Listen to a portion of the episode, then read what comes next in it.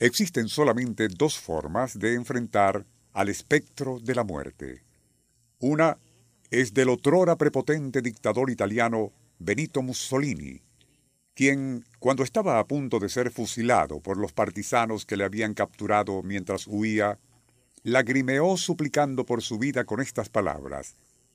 Por favor, coronel, que me disparen al pecho y no a la cara. O la de Arquímedes, uno de los más grandes pensadores de la Grecia antigua, quien ni se molestó en levantar la vista de un problema que resolvía cuando un soldado de los que le iban a ejecutar le gritó una orden para que le siguiera. Con estoica dignidad, el sabio respondió, No puedo ir con usted, ni lo haré hasta que no haya finalizado esta ecuación.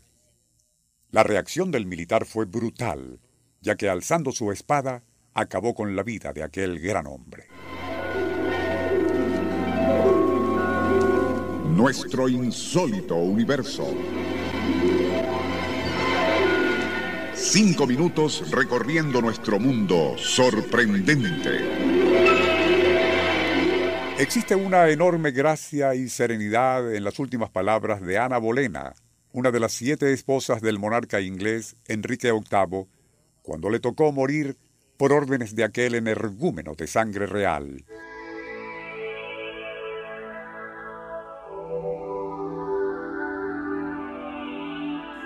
Ya frente al verdugo, una de sus leales damas de compañía comenzó a llorar y Ana la confortó diciendo, Ten valor, hija. Él es un experto, con años de práctica ejecutando personas, y mi cuello es muy frágil. El obispo Thomas More, quien se negó de plano a renunciar de su fe católica para adoptar la anglicana que fundó el mismo Enrique VIII, y fue condenado a muerte por ello, debió ser ayudado a subir al cadalso debido a su avanzada edad. Pero lo hizo con suprema entereza diciendo a un soldado, Ayúdeme a subir, amigo, que para bajar no necesitaré ayuda de nadie.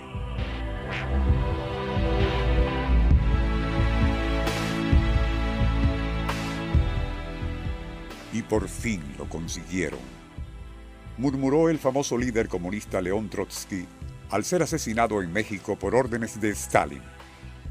Por su parte, el famoso genio Thomas Edison, un ateo furibundo, alcanzó a decir mientras expiraba, Parece que es muy bello este sitio donde estoy entrando.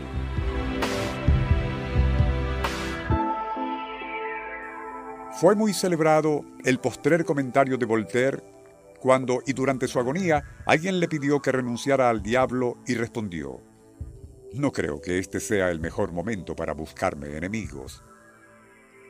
A Beethoven le han atribuido distintas frases finales antes de morir, pero la más citada se refiere a que supuestamente dijo, Luz, por favor, más luz. Algo que también se ha dicho de Goethe. No albergo temor alguno de llegar allá, diría Charles Darwin en su lecho de muerte. En cambio, la famosa y legendaria espía y mujer fatal Matahari exclamó antes de ser ejecutada, todo no es más que una triste ilusión. Las últimas palabras atribuidas a la reina Cleopatra después de ser mordida por una víbora que terminó con su vida, comentó, Así que ya está aquí, por fin. El famoso médico y cirujano británico Samuel Gard, a punto de exhalar su postrer suspiro, le dijo a colegas que le rodeaban, Por favor, señores, apártense un poco y dejen que muera de causas naturales.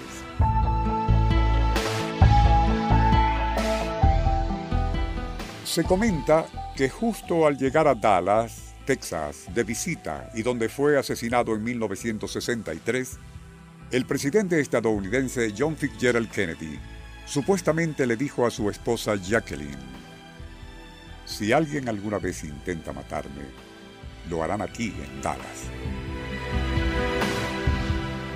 Cuando María Antonieta, trágica reina de Francia, subió a la plataforma de la guillotina para ser ejecutada, pisó inadvertidamente un pie al verdugo. Así que le dijo a este, Perdón, monsieur, no fue adrede. Por su parte, el revolucionario francés Pierre Viernieu llegó a exclamar ante la guillotina, La revolución es como Saturno, devora a sus propios hijos. George Washington, el prócer norteamericano, murmuró antes de expirar, Está todo bien, me cuesta morir, pero no temo hacerlo.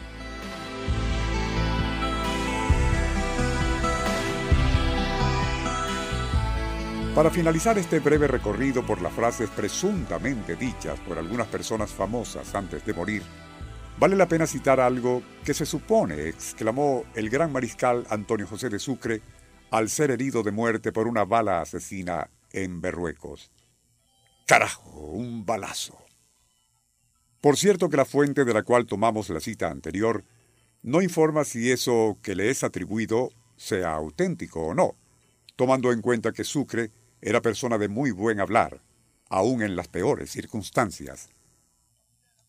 En todo caso, y según lo dicho cierta vez por George Bernard Shaw, en relación a todo lo que hoy hemos comentado, nos remitimos a estas palabras que ese mismo personaje inglés pronunció cierta vez. La triste verdad es que, y ante el espectro de ese viaje final, no existen héroes, ni filósofos, solamente seres humanos enfrentados al abismo.